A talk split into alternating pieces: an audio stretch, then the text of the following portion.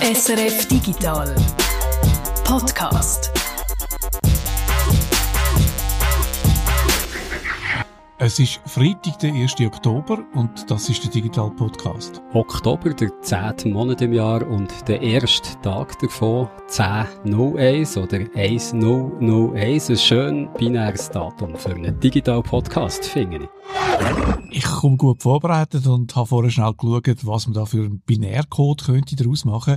Geht natürlich nicht mit dem Jahr, wo wir haben. Also mit dem Monat ging's, da kommen nur 1 und 0 vor. Im Jahr kommen eben noch zwei vor und dann geht's natürlich nicht.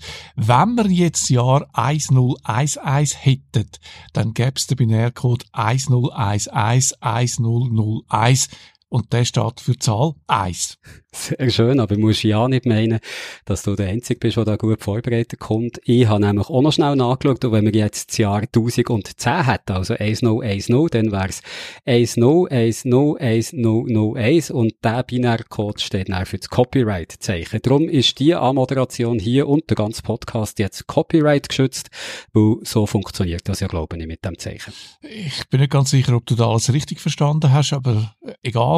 Im Podcast von dieser Woche geht es nicht um Copyright, sondern zum Beispiel darum, wie man die Notifications, also die Mitteilungen auf dem Smartphone, so einstellt, dass sie einem nicht ständig auf die Nerven gehen, dass man das Wichtigste aber trotzdem nicht verpasst. Und weil mal wieder Zurich Film Festival ist, rede ich mal wieder über Spezialeffekte im Kino und darüber, wie dank dem Computer Schauspielerinnen und Schauspieler gleich wieder natürlicher könnten spielen, als wenn sie einfach vor einem Greenscreen müssen stehen. Was hat Cannabis-Anbau mit Gemüseanbau zu tun? Dieser Frage bist du nachgegangen. Ein Game-Tipp gibt's natürlich auch. Die Woche heißt er Bridge of Spirits und Martina hat dort probiert, gestorbene Seelen den Weg ins Geisterreich zu zeigen. Wäre eigentlich eher etwas für Halloween gewesen, aber bis dann dauert es ja noch ein bisschen. Ich bin trotzdem schon mal der Jörg Tschehira. Und ich ganz profan der Peter Buchmann.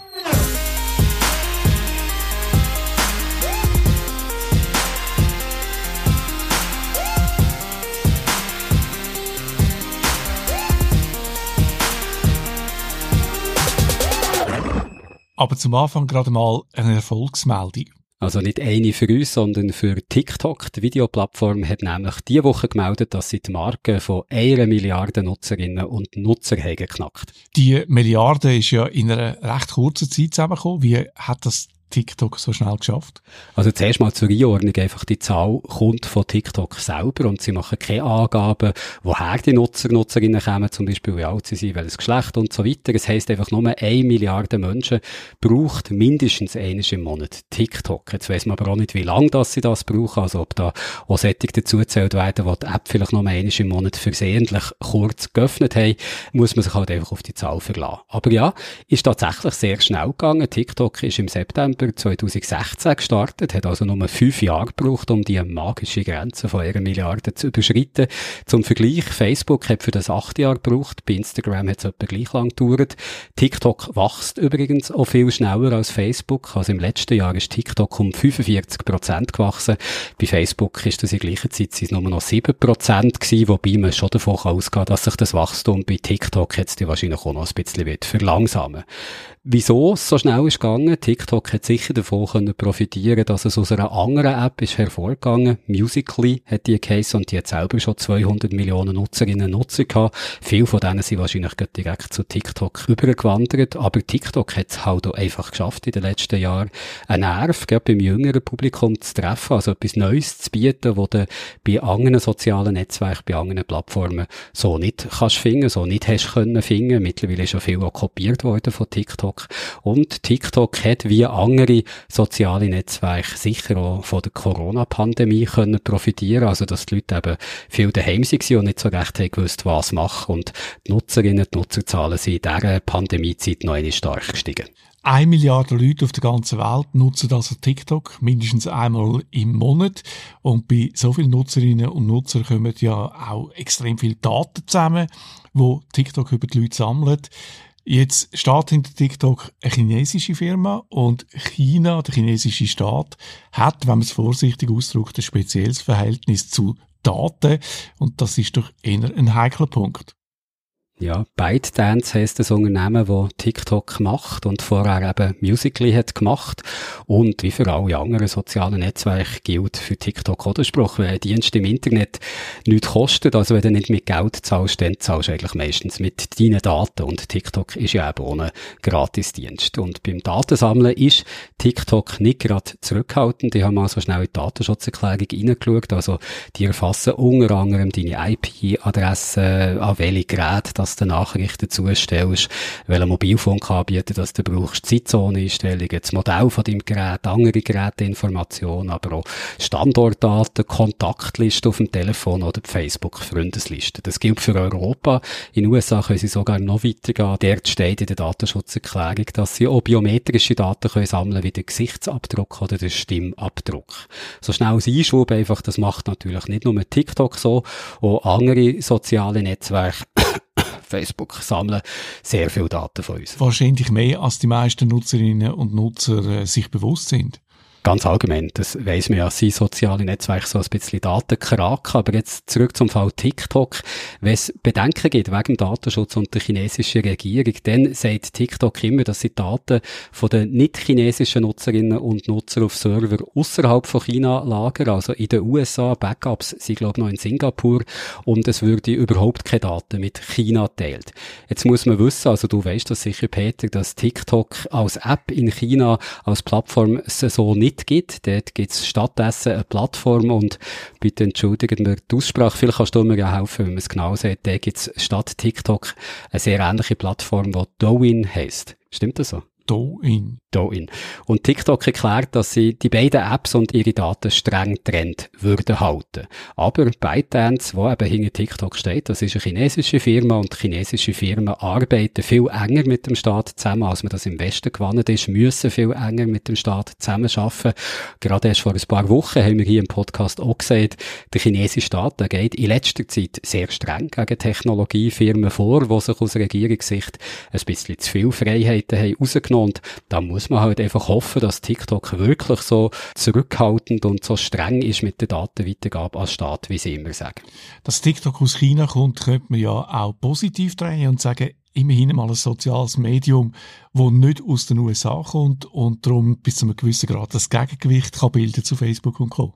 Ich bin mir ehrlich gesagt jetzt nicht sicher, ob man das wirklich so kann sagen, weil, wie ich ja gesagt habe, TikTok ist für ein westliches Publikum, für die Chinesen, für die Chinesinnen gibt es ja eben Douyin. Douyin, Douyin, ja. Hm, ich glaube immer noch nicht besser gesagt, aber gleich. Also auch wenn man jetzt schaut, was für Inhalte das heute auf TikTok zu finden sind, die unterscheiden sich nicht grundsätzlich von anderen sozialen Medien. Wenn du halt eine Milliarde Nutzerinnen und Nutzer hast, dann kommt fast automatisch so eine globale Einheitsbreitstange, wo du auf anderen sättigen Netzwerken Netzwerk auch findest. Also, wenn es ein Gegengewicht ist, dann wahrscheinlich nicht ein besonders schweres.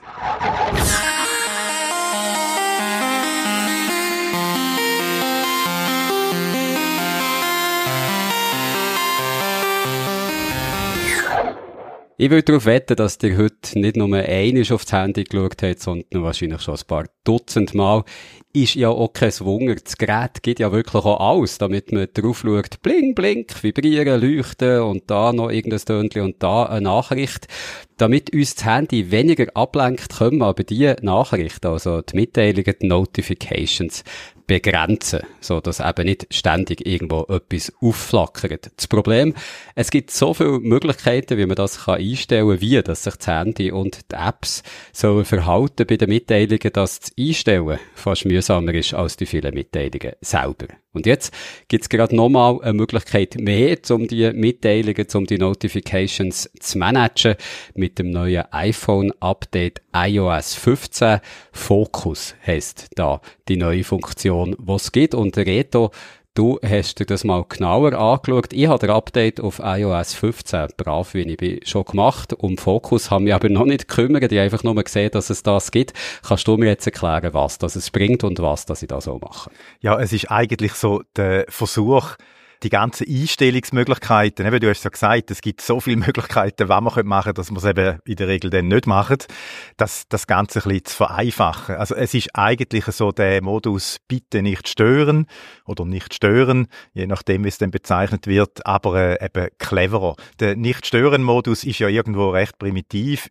Alle Mitteilungen an oder aus, dann kannst du eine Ausnahme definieren und vielleicht so eine bestimmte Zeitspanne, wo es dann automatisch aktiviert wird und wieder ausgeschaltet wird, so klassischerweise. Jetzt ich habe es zum Beispiel so eingestellt, dass irgendwie am Abend am 10 Uhr geht der Stören-Modus, Nicht-Stören-Modus schaltet sich ein und dann äh, schaltet er wieder aus irgendwann am Morgen am 8 Uhr oder so. Und Fokus kann eben viel mehr verschiedene Szenarien definieren.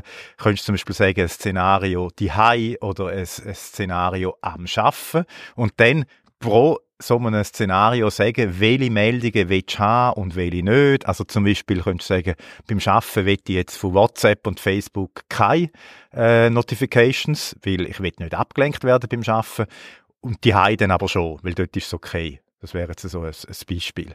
Und dann gibt's auch noch mehr äh, Automatisierungsmöglichkeiten jetzt bei dem Fokus-Modus, also bei dem klassischen Nicht-Stören. Also äh, zum Beispiel nach Ort, wo du dich aufhaltst, dass dann das Handy automatisch eben einen bestimmten Fokus aktiviert, wenn du beim, beim Arbeiten bist oder so, oder Zeit oder Wochentag, äh, je nachdem äh, kannst du das noch automatisieren. Also ich finde, das, äh, es geht noch recht weit, ist eine recht coole äh, Funktion. Aber wenn ich die jetzt so höre, dass man da muss Szenarien definieren, dann tönt es dann als das eine Problem immer noch nicht ganz gelöst wäre, oder? Also es braucht auch immer noch ein bisschen Zeit, bis man das Ganze eingerichtet hat. Und mein Wunsch, dass das Handy meine Gedanken liest, was das ich genau will, der Wunsch ist immer noch nicht erfüllt, oder?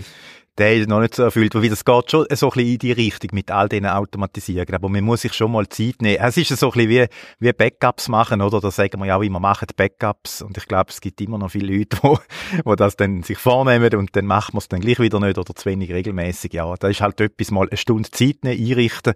Und ich denke, dann lohnt sich's aber, oder? Dann, dann hast du eine saubere Sache. Also es lohnt sich, wenn man sich da mal Zeit nimmt. Sagst du immer, wenn man ein iPhone hat mit dem neuen iOS 15, wo eben die Funktion Fokus hat. Aber du, Reto, du hast ja kein iPhone und das sage ich jetzt nicht irgendwie zum Spott oder so, du hast ein gutes Android-Phone. Wie macht man es denn dort? Das ist wirklich, äh, da ist Android jetzt ein, bisschen hinten drin, das ist ja sonst mehrmal auch umgekehrt, dass irgendwelche äh, Features in einem Update irgendwo in einem Android schon auftauchen und Apple tut es dann äh, übernehmen oder macht es eben gerade noch ein bisschen besser. Das ist da eigentlich passiert, weil im Android gibt's schon länger etwas Ähnliches in den Einstellungen unter digitales Wohlbefinden. Äh, da gibt's zum Beispiel den Konzentrationsmodus und den Schlafmodus und das sind eigentlich auch so zwei so Profile, wo man dann ähnlich hat, Notifications äh, definieren. Und äh, ja, das ist dann aber jetzt wenigstens auf meinem äh, Smartphone ist das dann eigentlich alles. Äh, es gibt dann aber je nach Hersteller und Android-Version natürlich wieder, äh, kann man dann noch ein bisschen mehr oder weniger machen, also noch mehr so Profil, also Fokusprofil eigentlich dazufügen. Ähm, aber ja, es ist, dunkt mich jetzt nicht ganz so ausgereift wie jetzt momentan beim iOS. Also so ist ja noch viel, wenn ich mit der iOS-Funktion für einen neuen, dann finde ich heraus, dass es das bei Android schon länger in anderer Form geht, allerdings immer von Hersteller zu Hersteller verschieden. genau. Aber kommen wir zurück zu diesen neuen Funktionen oder zu denen, was eben bei Android schon gegeben Fokus, digitales Wohlbefinden, das sind alles ja so erweiterte, bequemere Nicht-Stören-Funktionen. Es gibt ja auch noch die Funktion lautlos, wo es schon ein Zeitchen gibt, wo ja auch eine Nicht-Stören-Funktion ist. Braucht man die noch oder ist das jetzt alles irgendwie das Gleiche? Das habe ich mir jetzt auch, als ich mich jetzt damit beschäftigt habe, eigentlich das erste Mal so wirklich überlegt, was die, das lautlos eigentlich soll. Und eigentlich ist das überflüssig, weil äh, lautlos macht ja das Handy, wie es der Name sagt, eben lautlos. Das heißt, es schellt nicht mehr und es gibt keine Alarmtöne. Äh, bei einer neuen SMS. Und sage jetzt bewusst bei einer neuen SMS, weil das lautlos kommt eigentlich aus der Zeit von der klassischen so Nokia-Knöchen, oder? Äh, wo man so Klingeltöne eigentlich ähm, hatten und irgendeinen so Piepston für das neue SMS. Aber so die ganzen Einblendungen im Display oder auf App-Symbol-Ebene und so weiter oder dass, dass äh, auch das Handy schnell das Display einschaltet, wenn irgendeine Meldung reinkommt, die, äh, tut ja lautlos eben nicht unterdrücken und die lenken ja eigentlich noch viel mehr ab. Also du hörst ja heute, mir fällt das auf, so im Zug recht wenig ähm, so klassische Klingeltöne, das wird ja gar nicht mehr so gebraucht. Also kann man eigentlich zusammenfassen, äh, besser die Nicht-Stören-Funktion einschalten und das lautlos, das kann man so als Relikt von früher vergessen. ja, es ist so ein bisschen Nostalgie, oder? Also wenn du das einschaltest, dann fühlst du dich fast so ein bisschen wie mit dem äh, Nokia-Knochen. Aber eigentlich kannst du es vergessen, ja. Wenn du nicht willst, gestört werden würde ich nicht stören einstellen, respektive so einen Fokus, weil äh, ja, das andere ist dann einfach es schellt dann nicht, aber das ist ja eh heute, ja, wer telefoniert noch, oder? das ist ja eh nicht mehr so angesagt. Ähm, vielleicht noch ein, ein letzter Tipp, oder? Also, das Grundproblem ist ja, dass, dass jede App, wenn man sie installiert, also per Standard eingestellt ist, dass sie eben alle Mitteilungen darf machen. Also Töne, Blinken von der Warn-LED-Einblendungen auf dem Display. Eigentlich wäre es ja cool, wenn es umgekehrt wäre, wenn man so eine Opt-in-Variante hätte, dass einmal grundsätzlich jede App still ist. Aber das wollen natürlich die Programmierer von diesen Apps nicht. Die wollen ja, dass man immer auf ihre Apps gehen und darum kommen möglichst viele Notifications. Und darum denke ich, ist es vielleicht noch eine gute Idee, wenn man sich angewöhnt, dass man gerade bei jeder App, wo man installiert, als erstes mal dieser App gerade die Berechtigungen wegnimmt für alle alle Mitteilungen. Also ich habe mir das so ein bisschen angewöhnt. Ich ziehe es nicht konsequent durch, aber äh, meistens. Und dann ist schon mal Ruhe grundsätzlich. Und dann gehst du in einem zweiten Schritt dann noch auf App-Ebene äh, sauber so äh, definierst, in welchem Moment die App sich darf melden und mit welchen Mitteilungen. Da gibt es ja eben auch noch. Das ist, macht sie auch nicht einfacher. Es ist ja nicht nur Ton oder nicht Ton, sondern eben Symbol in der App oder oben in den Statuszielen und so weiter. Das kannst du dann da definieren und dann das Ganze noch global über so einen Fokus managen. Also ein bisschen Arbeit ist es nach wie vor, wenn man da nicht gestört werden Ich hoffe auf das iOS 16, wo der wirklich meine Kirnwellen kann lesen und genau weiss, wenn das ich nicht gestört werden Da ist Android dann wieder zuerst mit dem.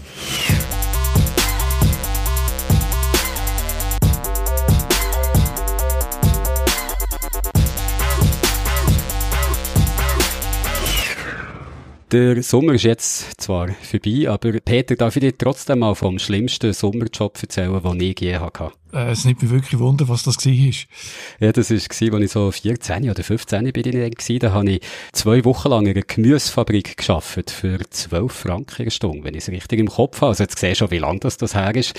Ich nehme nicht an, dass Gemüsefabrik der richtige Ausdruck ist, aber es ist einfach so ein Unternehmen gewesen, wo das Gemüse zum Beispiel für Detailhändler, für Migros und Coop hat geliefert. Also doch eine relativ grosse Menge. Und ich bin ja in der Nähe vom grossen Moos aufgewachsen, der Gemüsekammer von der Schweiz, wie man da stolz immer sagt. Dort hat es natürlich viele solche Unternehmen. Und ich habe eben so im geschafft, die, die zwei Wochen lang, habe zum Beispiel Rüebli müssen abfüllen, so in grosse 10 Kilo Säcke, bist du so zu einer Maschine her, hast sofort müssen den Sack drunter haben und dann sind die Rüebli in wahnsinniger Geschwindigkeit rausgekommen. Und du hast irgendwie selber müssen spüren, wenn die 10 Kilo voll waren, den Sack wegziehen, damit die nächste Person kommt. Und das sind bei mir immer entweder 5 oder 15 Kilo gewesen, dann immer massenhaft Rüebli noch dazu müssen tun oder rausnehmen, das ist eine von den Aufgaben gewesen, die ich dort hatte eine andere interessante war, auf dem Komposthaufen rumgekumpeln, damit das verrottete Gemüse ein bisschen abgestampft wird und mehr reinpasst, während überall Wespen um die herumschwirren.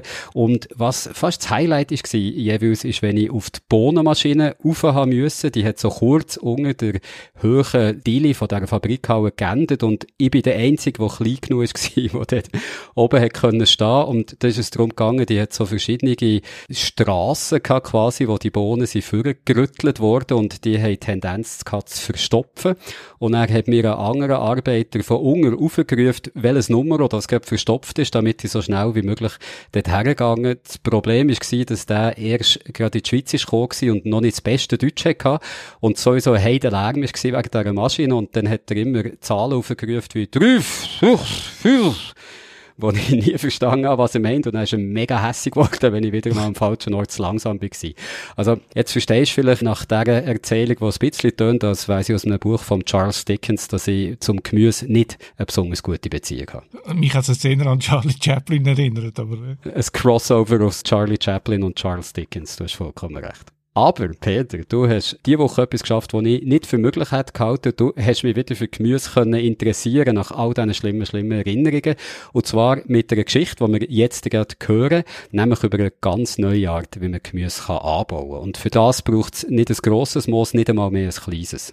Es braucht zum Beispiel eine stillgelegte Fabrik und äh, viel Software. Genau, das hören wir jetzt gerade, weil du bist diese Woche beim Startup Yasai Vertical Farming vorbeigegangen. Und was mir dort hat gezeigt, das hören wir jetzt.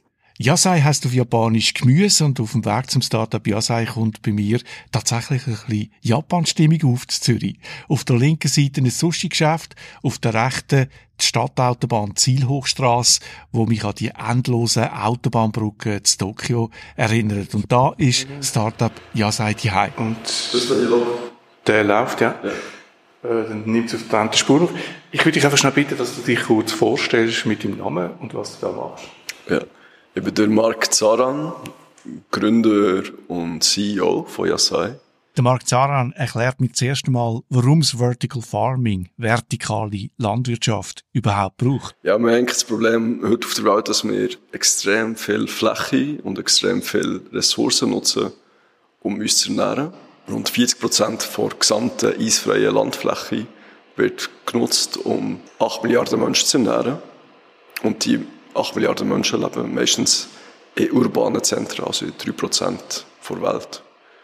Das heisst, die meisten Menschen leben heute schon und werden in Zukunft noch mehr in diesen urbanen Zentren leben, in diesen 3%, und mehr als die Hälfte der Welt nutzen, um sich zu ernähren. Die traditionelle Landwirtschaft belastet die Umwelt, sie braucht nicht nur viel Dünger, sie braucht auch enorm viel Wasser und Land.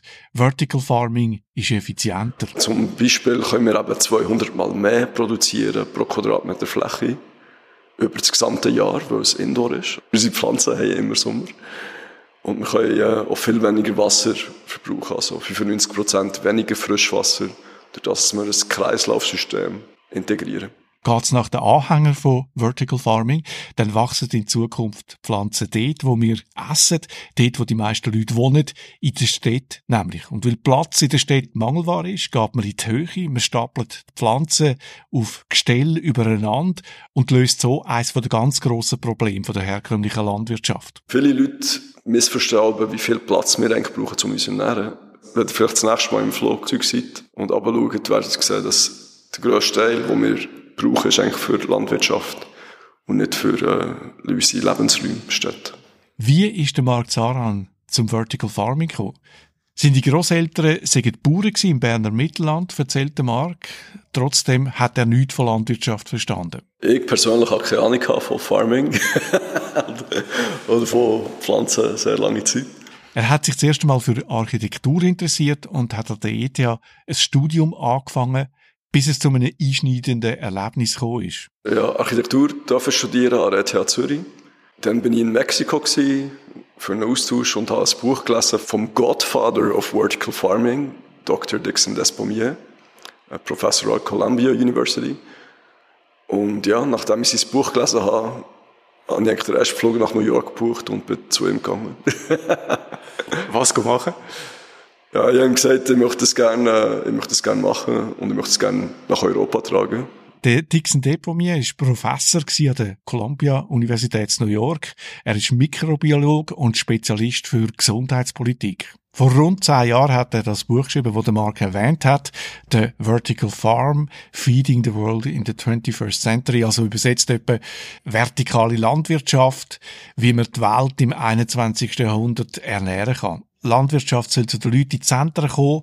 Dort wachsen dann Pflanzen in Gebäuden, wo man für diesen Zweck umnützt. 365 Tage im Jahr, geschützt von Wetter und Schädling, in einem effizienten Kreislauf, wo viel weniger Wasser braucht, kein Dünger im Grundwasser landet, viel kleinere Transportwege und darum weniger Verlust und CO2-Ausstoß verursacht.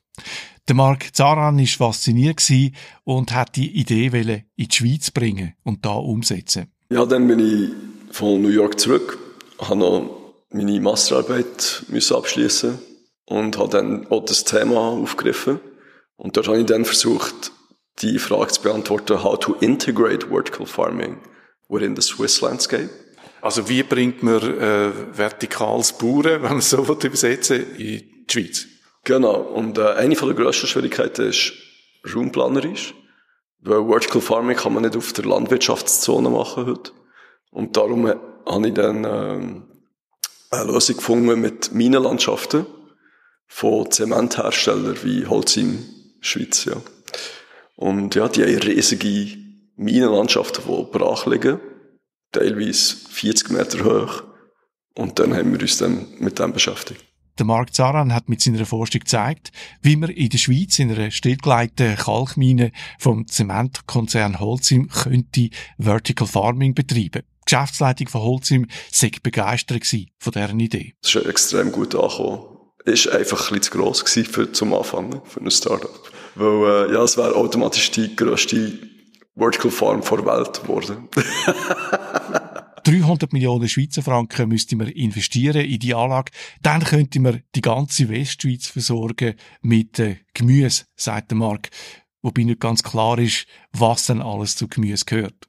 Ja, sie macht jetzt das erste Mal einen kleineren Schritt und richtet die erste vertikale Farm zu Niederhasli in der Nähe vom Flughafen Zürich ein.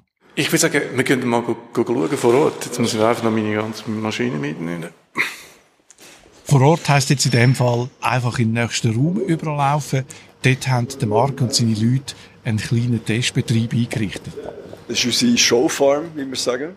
Und hier hängen wir eigentlich so ein bisschen äh, eine Werkstatt, wo wir ausprobieren und uns austoben und äh, Sa Sachen experimentieren und testen. Und ja, hier haben wir ein kleines Zelt reingestellt mit relativ wenig Layers, eigentlich nur zwei Layers. Also das sollte etwas das Ausmaß von einer, von einer Stube daheim vielleicht ist außen schwarz, dann komplett schwarz, dann hat es ein paar runde Kreise drin, wo man kann reinschauen kann, was drin ist. Genau, also durch das, dass wir halt keine Pestizide nutzen, möchten wir halt gerne, dass wir reinschauen kann, gleich trotzdem. Aber die Leute sollten nicht in die Farm rein, unbedingt, damit sie keine ja, Insekten beispielsweise mit sich mittragen die dann die ganzen Pflanzen essen. Oder sonst Krankheiten, kann das auch sein? Bakterien oder Viren? Zum Beispiel auch, ja. Durch das wir keine chemischen Pestizide müssen einsetzen können wir wirklich auch sehr gesunde Nahrungsmittel produzieren. Das ist einer der grössten Vorteile von dem. Also, wenn ich jetzt da hineinschaue, dann sehe ich so ein Gestell und da sind zwei Stück Pflanzen übereinander. In diesem Setup hier, das ist mir jetzt zum Testen, da brauchen wir nicht in die Höhe zu gehen, damit wir so sauber können erreichen. In der Vertical Farm in Niederhasli werden dann nicht mehr Menschen die, die Regale müssen abholen von 8 Meter Höhe, sondern ein Roboter macht das eigentlich. Was für Pflanzen züchtet er da rein?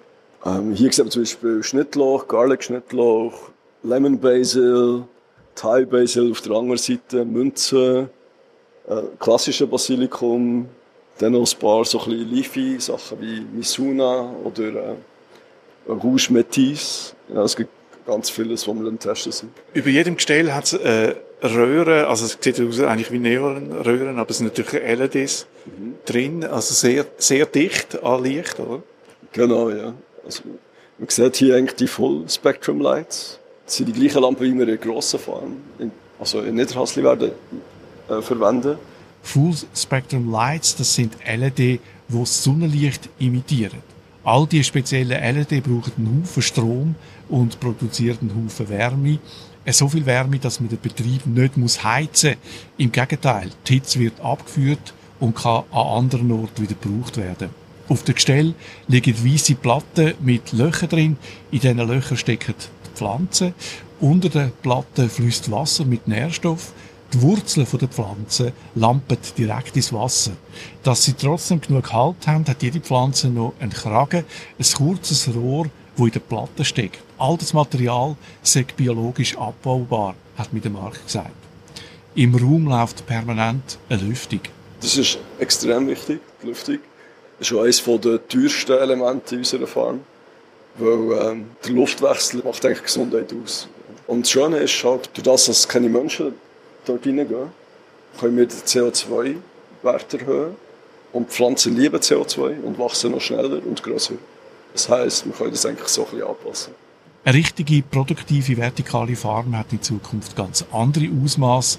Bis zu 15 Layer oder Etagen kann man übereinander legen. weil möglichst keine Menschen in den Raum sollten, ist alles voll automatisiert. Von der Lüftung über die Steuerung vom Licht bis zur Nährstoffzufuhr passiert alles automatisch, so, dass es optimales Klima entsteht für Pflanzen. Ich habe von Marc wissen, von wo sie denn das Know-how haben, was Pflanzen gerne haben. Also wir haben Partner, die uns schon geholfen haben, die schon viele Farms gebaut haben, beispielsweise in Sibirien, in Moskau, in Finnland, in Holland, aber auch in den USA. Und mit ihrem Wissen können wir das auch hier anwenden. Und hier ist vor allem die Software wichtig. Die Software, die künstliche Intelligenz, die lernt dann auch automatisch immer weiter, welche Pflanze mit welchen Parametern am besten wächst. Temperatur beispielsweise, Wassertemperatur, wie viel Kalium, wie viel Phosphor, wie viel Stickstoff die Pflanze gerne hat. Es gibt eine Software, die überwacht, was da im Wasser drin ist im Moment und das, und das aufzeichnet. Und da muss irgendwie ein Feedback kommen vom Erfolg von der Pflanze, oder? Genau. Das ist etwas, wo wir noch dran arbeiten. Das heisst, wir tun eigentlich unsere Pflanzen filmen und dann sehen wir, wie sie wachsen und ob sie Spuren haben an den Blättern selber, Verfärbungen. Und so kann eigentlich die äh, künstliche Intelligenz dann immer weiter lernen und ähm, Predictions machen in dem Sinn. Ja. Dort ist schon sehr, sehr viel Luft nach oben. Ja. Also die ganze Industrie, Vertical Farming an und für sich, ist eigentlich noch in den Kinderschuhen und ist sich sehr, ist, ist sich jetzt erst entwickeln. Kannst du schon sagen, wie viel Prozent vom Erfolg das äh, die Software dazu beiträgt? Von der Effizienz, was man mit dem noch ausholen kann? Momentan haben wir so pro Growth Space haben wir rund 45 Kilogramm pro Quadratmeter und dort kommt man bis zu 60, 90 Kilogramm pro Quadratmeter aufgehen mit den richtigen Parametern.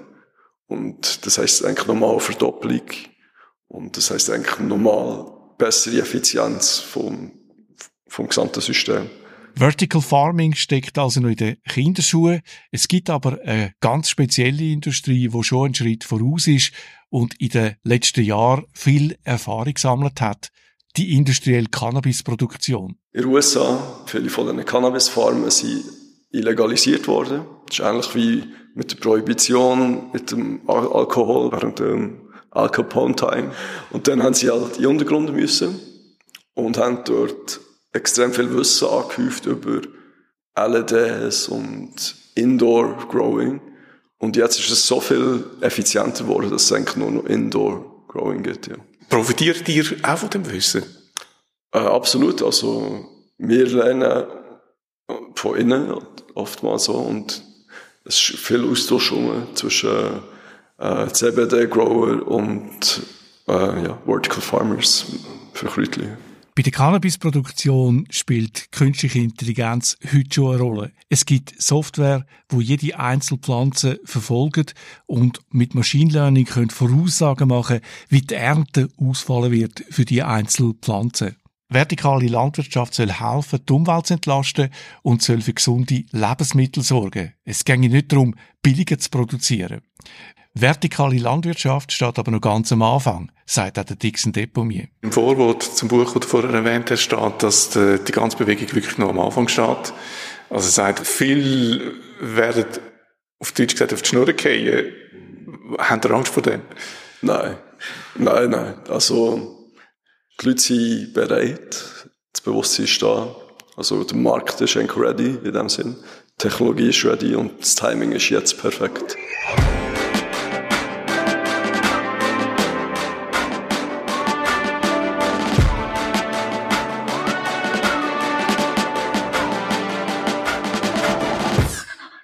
In Zürich wohnt, der hat es sicher mitbekommen. Es ist wieder Zeit vom Zurich Film Festival, kurz ZFF. Einer der ganz grossen Filme, der dort äh, Premiere hatte, das ist James Bond, No Time to Die. Das ist nicht nur der letzte James Bond mit dem Daniel Craig in der Hauptrolle, sondern es ist schon eine Ausnahme im Action-Kino, würde ich mal sagen, weil viel von den Stunts in diesem Film sind noch von Hand gemacht mit richtigen Menschen, richtigen Autos, richtigen Töpfen. Sonst kommt bei den Blockbuster heute ja viel aus dem Computer, ohne dass das Publikum das überhaupt noch gross wird merken.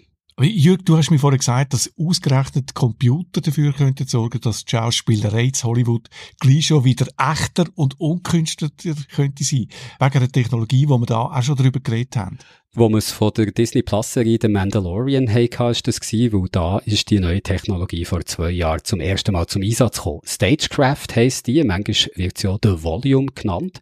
Das kannst du dir so als eine grosse Kuppel vorstellen, also eine Lichtkuppel, die also wie ein Studio für sich ist, wo die Schauspieler dann drinnen stehen, 23 Meter im Durchmesser ist sie, 6 Meter hoch und rundum an den Wängen, die eben vom Boden bis ganz raufgehen, hat es da Bildschirme, 1300 hochauflösende grosse, superhelle Bildschirme, die Landschaften können zeigen aber auch künstliche Figuren aus dem Computer, Spezialeffekte und so weiter und wo so hell sind, dass sie auch die Schauspieler, die Schauspielerinnen, die vor dran stehen, können so anstrahlen, als wäre dort etwas echtes hinten dran, wo wird strahlen.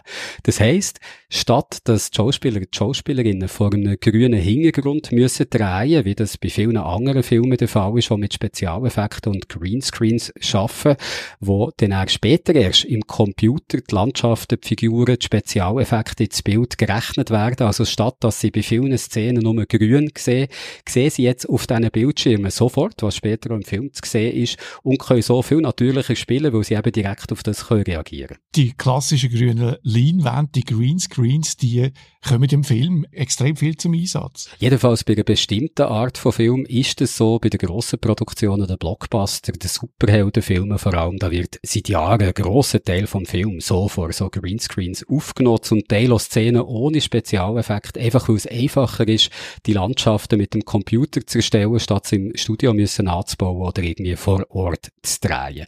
Das ist, wie gesagt, für die Schauspieler, für die Schauspielerinnen schwierig mit dem Greenscreen, weil die brauchen viel Fantasie, um sich vorzustellen, vor was für einem Hintergrund, dass sie da eigentlich spielen, wie sie darauf sollen reagieren oder mit was für Figuren, dass sie zusammenspielen. Figuren, die eben zum Teil später am Computer entstehen. Also manchmal steht da zwar ein Statist, eine Statistin gegenüber, die so einen Motion Capture Anzug dreht, auch in grün, damit man das später wieder ausrechnen kann. Ein Anzug, der so halt Bewegungen aufzeichnet, wo die Figur, die im Computer entsteht, dann er so haben. Manchmal werden der Schauspieler, der Schauspielerin noch einfach ein paar Ping-Pong-Bälle hergehabt, dort, wo dann später die Augen zu sehen sind, damit sie überhaupt wissen, wo das sie müssen herschauen müssen. Also mehr oder weniger gute Hilfsmittel, aber trotz allem können Schauspielerinnen und Schauspieler kaum so direkt und spontan spielen, wie sie das sonst würden, wenn sie in einer richtigen Umgebung innen würden stehen. Und nicht nur den Schauspieler geht es so, oder Regisseurinnen, auch die sehen häufig erst nach dem Drehen, lang nach dem Drehen, was auf dem Bild eigentlich zu sehen ist, weil zuerst noch die Spezialeffekte müssen reingerechnet werden und je nachdem, wie aufwendig das die sind, kann es eben sehr lang dauern, bis da eigentlich das fertige Bild mal da ist. Mit dieser neuen Technologie, eben dieser leicht gekoppelten Stagecraft, ist das ganz anders. Da sieht auch der Regisseur, da sieht auch die Regisseurin immer sofort, wie das Bild dann genau wird aussehen, weil die Bildschirme das eben anzeigen. Und durch das können sie ganz spontan noch Änderungen vornehmen, wenn noch etwas nicht passt. Können zum Beispiel sagen, hm, da im Hintergrund der Berg, der gefällt mir nicht, der sollte doch bitte ein bisschen mehr nach rechts geschoben werden und ein Special Effects Techniker oder Technikerin am Computer kann das dann sofort umsetzen. Also die Schauspieler, Schauspielerinnen, die spielen jetzt vor einem digitalen Bühnenbild, das dynamisch kann ändern Jetzt aber, wenn sich die Kamera bewegt, wie ist denn das? Stimmt denn da Perspektive noch? Ja, das ist eine gute Frage und das ist etwas, was ich besonders faszinierend finde an dieser Technologie. Da kommt nämlich etwas zum Einsatz, was man aus Games kennt, eine sogenannte Game Engine, also eine Technologie, die auch in Games Bilder berechnen, wie das sich eine Landschaft bewegen muss, wenn sich die Spielfigur bewegt und wenn sich die Kamera ändert. Und das kommt jetzt eben auch bei dieser Lichtkuppel zum Einsatz. Genau gesagt ist es die Unreal Engine, die zum Beispiel Games wie Fortnite antreibt. Also im Studio läuft da auf Hochleistungscomputer die Unreal Engine und berechnet in Echtzeit, wie das sich die Hintergründe, wie die künstlichen Figuren, die auf diesen Bildschirmen zu sehen sind, wie die auf Kamerabewegungen müssen reagieren, damit es perspektivisch echt aussieht. Und ich nehme an, die Technologie macht nicht nur den Regisseuren, den Schauspielerinnen Freude, sondern auch den Produzenten, weil die Filme so billiger werden. Ja, also gerade wenn es zum Beispiel um Hintergründe geht, die so Aussenaufnahmen sollen zeigen, nehmen wir an, du möchtest eine Szene in der Wüste drehen, nach einem herkömmlichen Ansatz, dann müsstest du das ganze Team und alle Darsteller, Darstellerinnen, die du für die Szene brauchst, extra in die Wüste fliegen und wenn du Pech hast, hast du dort so schwierige Bedingungen, dass du vielleicht nur ein paar Minuten am Tag Tag kannst drehen. Also ist sehr aufwendig und sehr teuer. Mit der neuen Technologie, da schickst du jetzt einfach noch einen Kameramann oder eine Kamerafrau vor Ort, die macht dort in aller Ruhe Aufnahmen, schöne Aufnahmen, die näher an diesen Bildschirmen an der Wand vom Studio aussehen, als wären es die echten Landschaften und da musst du dann eben nicht mehr Angst haben, dass irgendwie ein Sandsturm kommt plötzlich oder zu wenig Licht hast und dann musst du aufhören zu drehen, sondern kannst ganz gemütlich im Studio so vorwärts machen, wie es der Dreiplan vorgibt nach allem, was du mir jetzt erzählt hast über das dynamische Bühnenbild, hat das für mich so viel Vorteile, dass ich mir nicht mehr vorstellen kann, dass jemand noch mit einem Greenscreen dreht. Ich glaube auch, dass der Greenscreen über kurz oder lang aus der Mode wird kommen. Immer bei Filmen, TV-Serien, die ein gewisses Budget haben. Im Moment ist die Technologie noch nicht gerade billig. Kann man sich vorstellen, dass so eine Lichtkuppel mit 1300 Bildschirmen einiges kostet. Der Mandalorian, wo wir am Anfang erwähnt haben, ist wahrscheinlich bis jetzt noch das prominenteste Beispiel für den Einsatz von dieser Technologie. Man muss auch sagen, dass sie im Moment das Stagecraft noch ein paar Schwächen hat. Also Bildschirme, die sind zwar hochauflösend, aber dann doch nicht so, dass wenn der ganz ganz nah hergehen mit der Kamera, nicht könntest sehen, dass da eben einzelne Bildpunkte sind, beziehungsweise, dass das Bild eben doch nicht ganz echt ist. Wenn sie eine bessere Auflösung sollten haben, also noch mehr Pixel sollten können steuern, dann wird es dann schwierig, alles noch in Echtzeit können zu berechnen, dann wäre das dann wirklich ein riesen Rechenaufwand. Aber da ist man dran und wenn man so liest, was für Fortschritte gemacht werden, ist das eigentlich mehr oder weniger eine Frage vor Zeit, bis man das Problem wird gelöst haben. Im Moment gibt es noch andere Probleme, also der Übergang in dem Lichtkuppelstudio innen dort, wo die Wänge aufhören und der Boden anfährt oder oben die Dili anfährt, das kann zum Teil noch sichtbar sein, darum kannst du so bestimmten Winkeln nicht drehen, also wenn die Kamera irgendwie von unten mit Nasenlöchern möchtest richten, dann würdest du dann sehen, dass es oben so einen Unterschied gibt zwischen Wang und Dili und das könnte komisch aussehen, aber auch da ist man dran, das zu lösen. Also insgesamt, es gibt noch so ein paar Kinderkrankheiten, aber ich habe das Gefühl, in ein paar Jahren werden die ausgemerzt sein sein und ich glaube, gerade bei grossen Filmen, bei Blockbuster, sicher auch bei Superheldenfilmen, wird sich die Technologie über kurz oder lang durchsetzen. Das sieht man auch, es sind schon ein paar grosse Filme angekündigt, die mit dem Stagecraft gedreht werden, äh, jetzt schon dran sind, das drehen, zum Teil, glaube ich, schon abgeschlossen sind. Also der nächste Batman-Film zum Beispiel gehört dazu. Oder auch andere Superheldenfilme wie der nächste Thor-Film oder der dritte Teil von The Guardians of the Galaxy.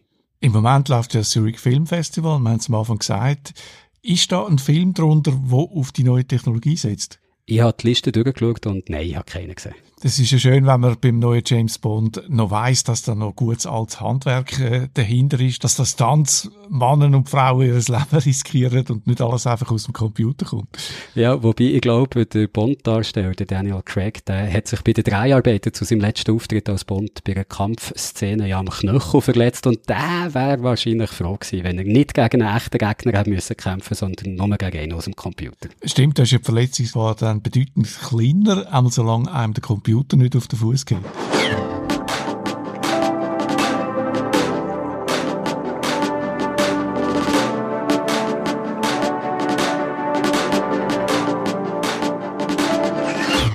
Vielleicht kennt ihr noch die Reklame mit der süßesten Versuchung, seit es Schokolade gibt. Äh, ich kann es gern singen, sonst.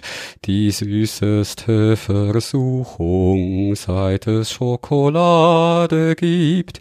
Also jetzt erinnern sich sicher wieder alle und jetzt löse ich auf, wieso, dass ich hier habe gesungen, wo wir reden im Game-Tipp von heute von der süßesten Versuchung, seit es Videospiel gibt. Kena Bridge of Spirits heisst die süße Versuchung. Ein wahnsinnig herziges Game, das so ein bisschen aussieht wie ein aufwendig gemachter Pixar-Animationsfilm. Nur jetzt eben nicht für Kinoleinwand, sondern das erste Mal zum selber spielen auf der Playstation. Und das Studio, das dahinter steckt, heisst auch nicht Pixar, sondern Amber Lab. Oh, Blackberry, Amber Lab.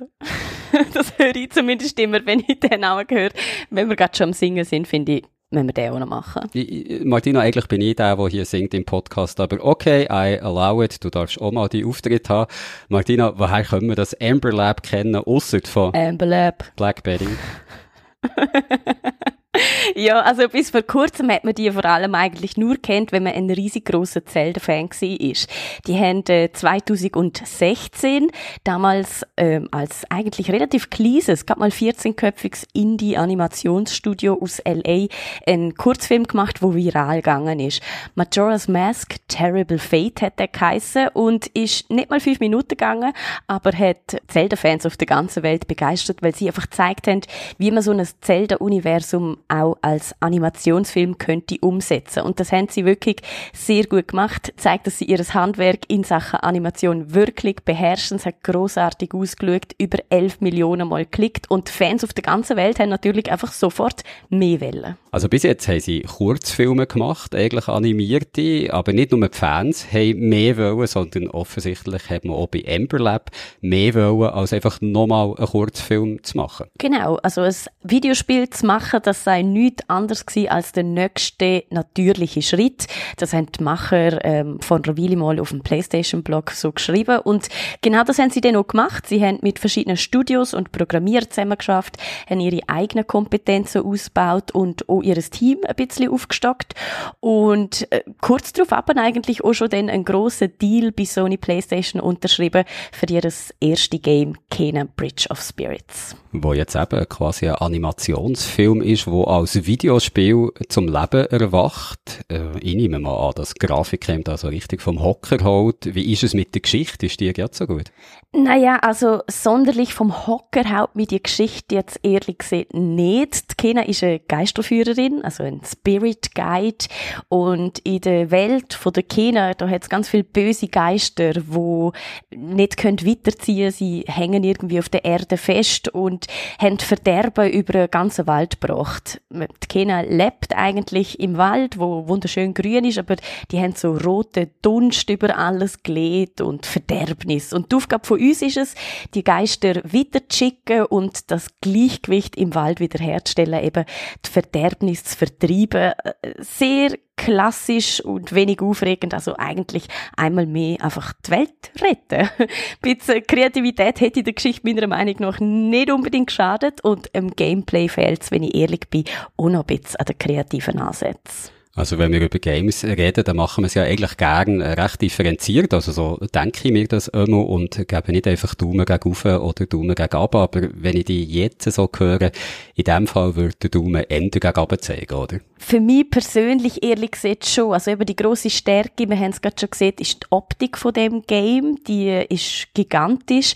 Ansonsten hat mein Gameplay eher ein bisschen gelangweilt. Es ist mir auch vorgekommen, als wäre es fast schon ein bisschen ein altes Game, so von der Aufgabe her, wo man macht. Es geht etwa zehn Stunden und man macht eben wirklich immer etwas gleich.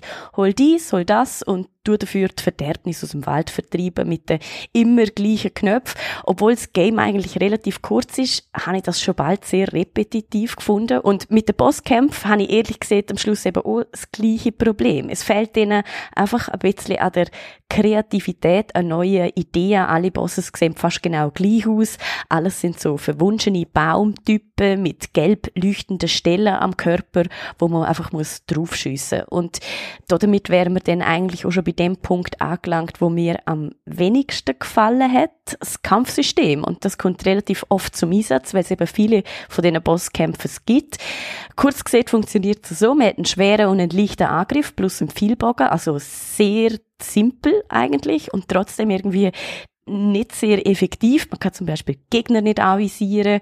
Und das Komischste habe ich gefunden, wenn man gumpt und den Bogen spannt, dann wird die Zeit so ein bisschen verlangsamt. Und das ist eigentlich die beste Chance, die man hat gegen all die Bossgegner, weil sie wahnsinnig schnell sind und brutal draufhauen. Äh, das heißt, die beste Taktik, die ich in Kena Bridge of Spirits gefunden habe, ist einfach ständig Gumpen gewesen. Also, es ist einfach ein wahnsinnig wildes Gehüpfe geworden und nicht wirklich ein sehr actionreicher Fight. Es tönt jetzt nach einem Game, wo man vielleicht lieber einfach schaut, als es selber zu spielen, weil die Mechanik, wie du jetzt gesagt hast, zu wünschen übrig lässt. Für mich ist es wirklich einfach nicht sehr aufregend gewesen. Ich liebe Games mit mehr Action und die fehlt Kena Bridge of Spirits definitiv. Aber nur schon bei uns auf dem Server und auch im Internet hat Kena eigentlich doch sehr äh, gute Kritiken. Ich verstehe auch ehrlich gesagt, wieso. Eben, der Look ist einzigartig. In der ganzen Gaming-Industrie eigentlich gibt's nichts, wo dem Spiel ähnlich sieht. Und auch ansonsten ist es, wie der Guido gern sieht, so krümscheln und aufräumen. Also es hat ja durchaus so etwas Befriedigendes, wenn man den ganzen Wald von der Verderbnis kann befreien und alles wieder schön kann herrichten. Für das muss es vielleicht auch nicht unbedingt knallen, tätschen und überall explodieren. Also es gibt durchaus ein Publikum für das Spiel und dort kommt es auch sehr gut an. Und wie gesagt, sehr gut sieht es auch aus und wer das Game einfach nur sehen beziehungsweise will sehen, wie Martinas spielt, der oder die kann das wie immer in unserem YouTube Let's Play machen auf unserem YouTube-Kanal SRF Digital. Der hat Martina am letzten Montag Kena Bridge of Spirits gespielt und hüpfend die ganze Verderbnis aus dem Wald vertrieben. Hast du dabei auch gesungen, Martina? Nur äh, immer der gleiche Song. Wow, Blackberry and Blab. Also auch etwas, was man unbedingt muss gehört haben in unserem Let's Play auf SRF Digital bei YouTube. Und dann gibt es auch nächste Woche wieder ein Let's Play. Kannst du schon sagen, welches das es denn ist? Ein Game, wo, wie ich mitbekommen habe, auch nicht sonderlich kreativ ist. Und das, obwohl es New World heisst. Ein bisschen ironisch, wie ich finde. Das neue Game von Amazon ist im Prinzip ein Klon von World of Warcraft, dem Überflüger-Game aus den 2000er Jahren. Äh, World of Warcraft gibt's übrigens immer noch, bringt auch ständig Erweiterungen und Updates raus. Vielleicht gibt's ja aber auch Leute, die finden, hey, ein 15 Jahre altes Game, wo genau wie World of Warcraft ist, aber einfach nicht World of Warcraft selber, das wär's jetzt, das will ich spielen, äh, dann findet auch New World sicher das Publikum nein, Spaß, keine Ahnung. Der Guido wird dem Phänomen jedenfalls auf den Grund gehen, aber so wie ich das bis jetzt mitbekommen habe, ist er also auch nicht sonderlich begeistert. Also spielen tut unser World of Warcraft Veteran, der Guido, und ich hoffe, dass er bei New World auch irgendwie Anlass findet zum Singen. Also darum unbedingt zuschauen, wenn der Guido nächsten Montag ab der 8. New World als Let's Play in unserem YouTube-Kanal spielt, SRF Digital. Und noch schnell zur Information nachgeschoben, Kena Bridge of Spirits gibt's für Playstation und für einen PC. Es kostet 40 Franken und ist ab 12 Jahren freigegeben.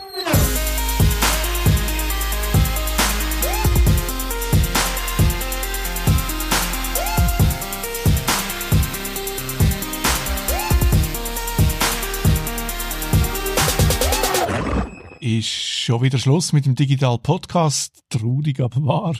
Ja, traurig, aber wahr ist eine gute Vorlage zu einer 1A emotionalen Erpressung. Wenn ihr nicht wollt, dass wir traurig sind, dann macht uns doch eine Freude und bewertet den Podcast hier direkt in eurer Podcast-App, wenn das dann geht, oder sonst bei iTunes, Spotify oder wo immer sonst ihr den Podcast hergeht. Mit dem helfen ihr uns, weil mit guten Bewertungen wird der Podcast prominenter angezeigt und von mehr Leuten gefunden. Und das kommt am Schluss auch euch zu gut, weil stellt euch mal vor, je mehr Leute den Podcast kennen, umso grösser ist die Chance, dass ihr jemanden trefft, der den Podcast auch kennt. Zum Beispiel irgendjemanden, der an einer langweiligen Party trefft. Und schon haben wir ein Gesprächsthema. Klassische Win-Win-Situation. Wir freuen uns über jede Bewertung und über jedes Lob. Genauso wie wir uns freuen, euch nächste Woche wieder da können zu begrüßen. Bis dann, eine gute Zeit. Ade miteinander.